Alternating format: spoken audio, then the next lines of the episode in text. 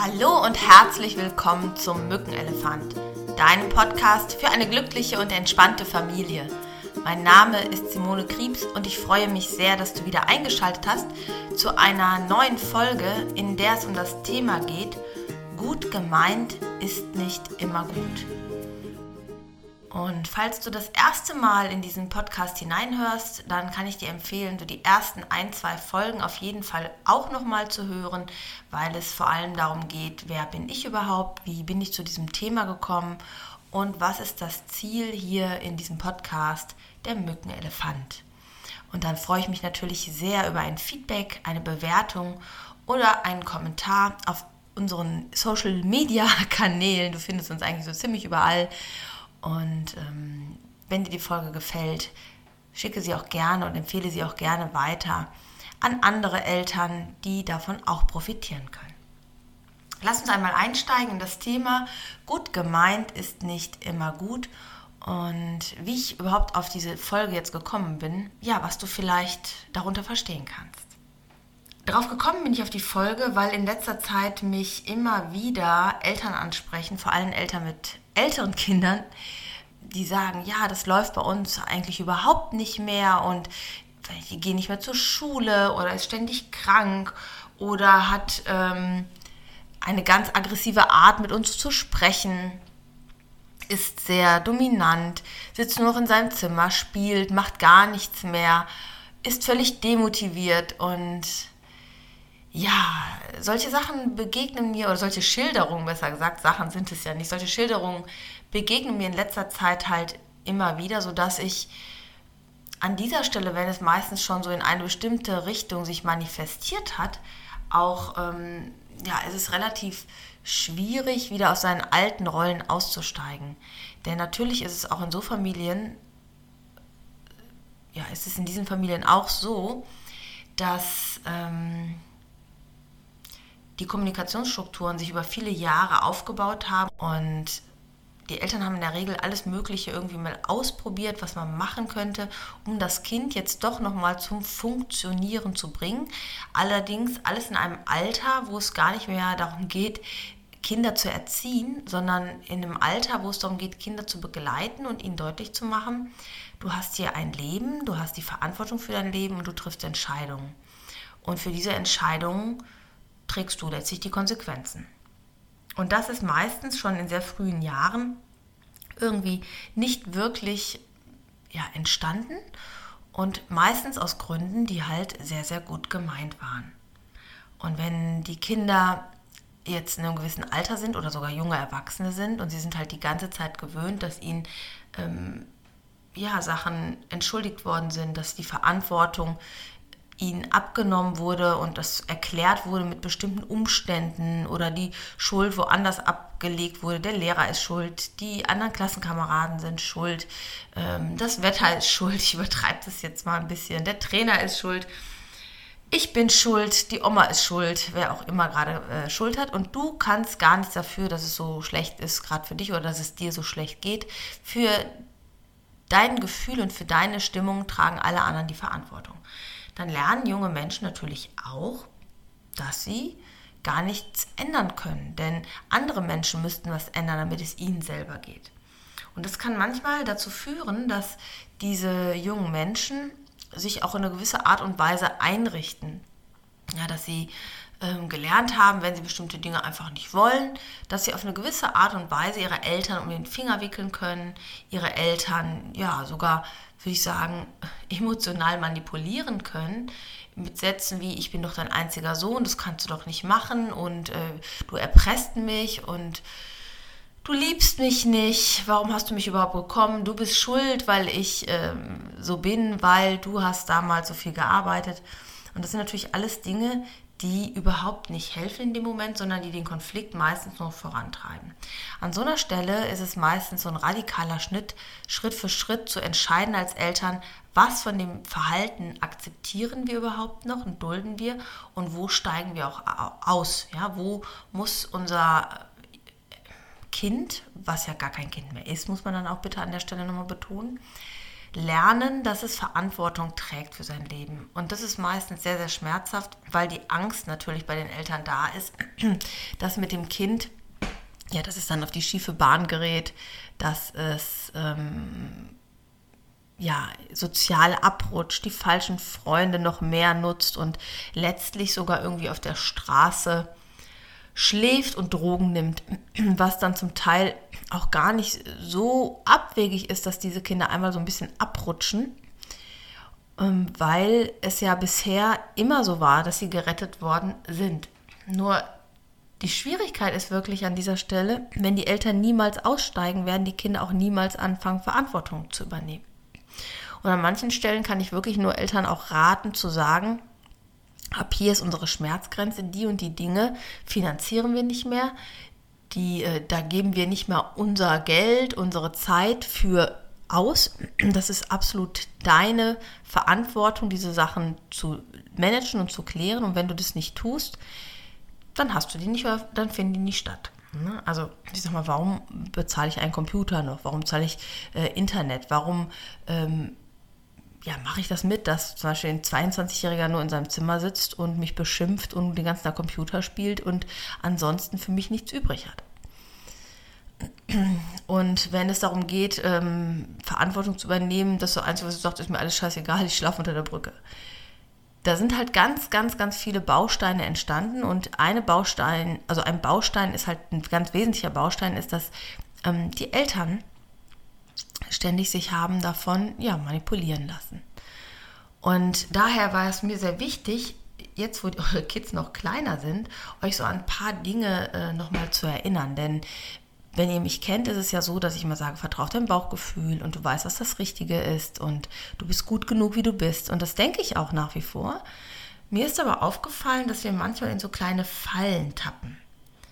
Und eine Falle ist häufig so, mh, hm, ich habe kurzfristig das Ziel, dass dieser Konflikt aufhört. Ja?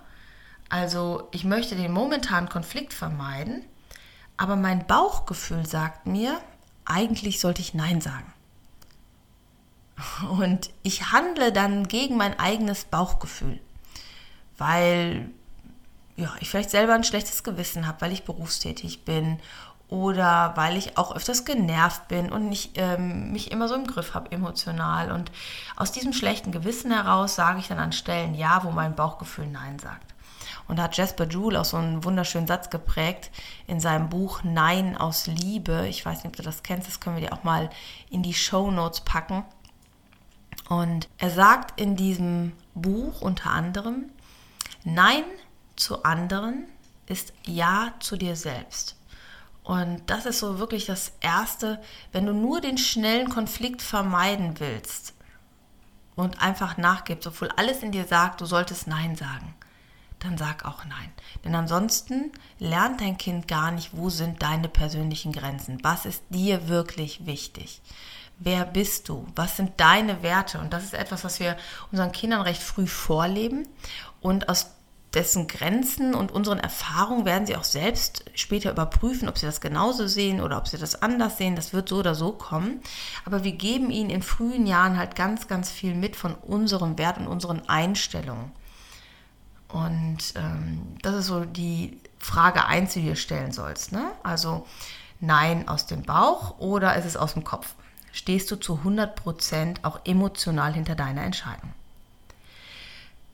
Dann, was du auch beachten könntest, um vielleicht ein besseres Gefühl dazu bekommen, in welche Richtung das gerade geht, deine Entscheidung, frag dich mal, was ist dein kurzfristiges Ziel gerade, jetzt in dem Moment, und was ist dein langfristiges Ziel für dein Kind? Und mit dem Verhalten, was du jetzt gerade zeigst, bedienst du da das kurzfristige oder das langfristige Ziel? Ganz häufig versuchen wir, kurzfristig eine schnelle Lösung zu finden und damit ähm, ja, ein bisschen Ruhe zu haben oder Zeit zu haben, vergessen dann aber, dass es langfristig sich vielleicht auszahlt, und zwar positiv oder negativ, wenn wir unseren Kindern falsche Signale setzen. Und das ist halt auch mein dritter Punkt. Was ist eigentlich die Botschaft, die du deinem Kind sendest? Was ist die Botschaft dahinter? Wenn wir beispielsweise sagen, unser Kind war es nie, das kann nie an unserem Kind gelegen haben, das sind immer die anderen, dann ist auch die Botschaft, dass die eigene Kommunikation, die das Kind macht, dass es dafür keine Verantwortung hat, wie es in der Welt wirkt und wie die anderen auf es reagieren. Und in jungen Jahren geht es ja darum, auch zu lernen, was sende ich in die Welt, wie reagieren Menschen darauf und was ist das, was ich eigentlich senden möchte. Und im Jugend- und äh, jungen Erwachsenenalter und auch als Kind geht es ja auch darum herauszufinden, wie möchte ich mit Menschen kommunizieren und das ist etwas, was wir halt auch vorgeben. Und natürlich hast du eine Wirkung in deiner Kommunikation immer. Und du trägst auch immer Verantwortung. Das heißt aber nicht, dass du Schuld hast. Das heißt nicht, dass du ein schlechter Mensch bist. Aber es ist natürlich so, dass auch junge Menschen im Konflikt einen Anteil haben. Und zwar gegenseitig und nicht nur eine Seite. Und es ist gut, wenn wir frühzeitig lernen, dass jeder einen Anteil hat und wie er diesen Anteil auch beeinflussen kann. Wenn wir unsere Kinder zum Beispiel ständig kontrollieren, dann suggerieren wir ihnen, du kriegst es alleine nicht hin. Ich muss das für dich übernehmen. Und ich beweise meinem Kind auch immer wieder, dass es das alleine nicht hinbekommt. Und es bedeutet auch, dass ich dir halt nicht vertraue, dass ich nicht an dich glaube, sondern ähm, eigentlich äh, sogar erwarte, dass du mich eher enttäuscht. Und deswegen kontrolliere ich dich. Und Fehler, die junge Menschen machen, heißt ja auch Erfahrungen zu sammeln, aus diesen Erfahrungen zu sammeln. Und ich bin überhaupt kein Freund von kontrollieren und äh, hinterher schnüffeln. Ich glaube, dass es letztlich über Vertrauen geht ab einem gewissen Alter und die jungen Menschen, also unsere Kinder, lernen zu lassen, wie das Leben funktioniert, was passiert, wenn sie diese Erfahrungen machen und wie sie Verantwortung dafür übernehmen. Also meine Tochter zum Beispiel ist derzeit zwei Wochen, schläft die bei einer Freundin, weil die Eltern im Urlaub sind. Die sind jetzt äh, beide 17. Und natürlich weiß ich nicht, geht die zur Schule oder nicht. Oder wenn sie mich anschreibt, ich bin krank, rufst du bitte in der Schule an, heißt es, ich muss ihr da vertrauen. Und an der Stelle, wenn sie sagt, zum Beispiel, sie sagt das jetzt nur so und sie hat deswegen schlechte Noten oder fliegt von der Schule, dann ist das vielleicht auch eine Erfahrung, die sie machen muss, um dann zu überlegen, will ich dieses Leben, will ich in diese Richtung gehen oder nicht. Aber das ist ja nicht etwas, was ich ja abnehmen kann. Das muss sie ja lernen. Und äh, also nicht, dass, meine, dass ich jetzt meine, dass sie nicht zur Schule geht, aber ich meine, es ist wichtig, dass wir an der Stelle uns zurückhalten und junge Menschen in die Eigenverantwortung entlassen. Was für Kinder auch noch sowas ist, ist Tipps geben. Tipps geben ist ja auch immer gut gemeint, mach das so, mach das so. Es das heißt aber irgendwie auch auf der zweiten Ebene, du findest alleine keine Lösung. Und das ist manchmal so, dass auch junge Erwachsene dann heranwachsen, die sich nie auf sich selbst verlassen, sondern immer erwarten, dass andere etwas tun, dass andere es lösen und sich selbst es gar nicht zutrauen. Tipps geben würde ich eigentlich nur, wenn mein Kind mich aktiv fragt. Oder ich kann fragen, möchtest du von mir einen Tipp? Möchtest du wissen, wie ich es machen würde?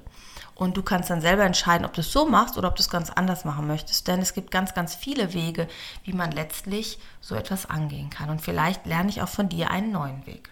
Wir meinen ja oft immer, dass unser Weg der beste ist. Und äh, letztlich ist vielleicht unser Weg auch nur der beste Weg für uns und nicht für unsere Kinder. Ja, was natürlich massiv einschneidend ist, ist, ähm, seinem Kind jedem Wunsch nachzugeben, obwohl man innerlich merkt, es ist vielleicht ein bisschen zu viel, es geht in die falsche Richtung ähm, mein Kind wie so ein Prinz oder so eine Prinzessin zu behandeln, finde ich ja erstmal gut.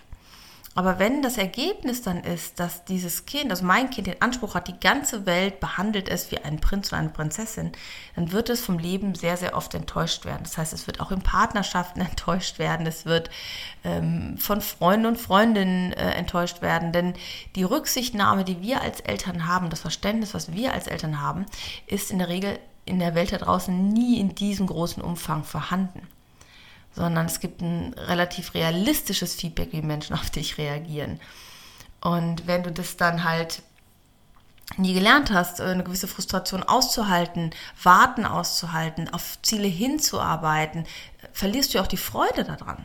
Und wenn alles immer da ist und du immer alles bekommst, dann ist halt, halt immer so eine kurzfristige Freude, so ein kurzfristiges Glück, aber nie ja, so eine langfristige Zufriedenheit aus dir selbst heraus. Und die wird dann versucht von außen zu kompensieren. Ja, ganz häufig über Computer oder Drogen. Es gibt da auch ein ganz gutes Buch, warum Huckleberry Finn nicht süchtig wurde.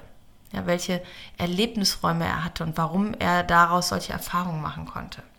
Als Metapher. Das ist halt ein wirklich sehr, sehr schönes Buch, kann ich empfehlen. Kann ich auch nochmal unten in die Shownotes packen. Ja, Soweit zu dem heutigen Podcast. Gut gemeint ist nicht immer gut.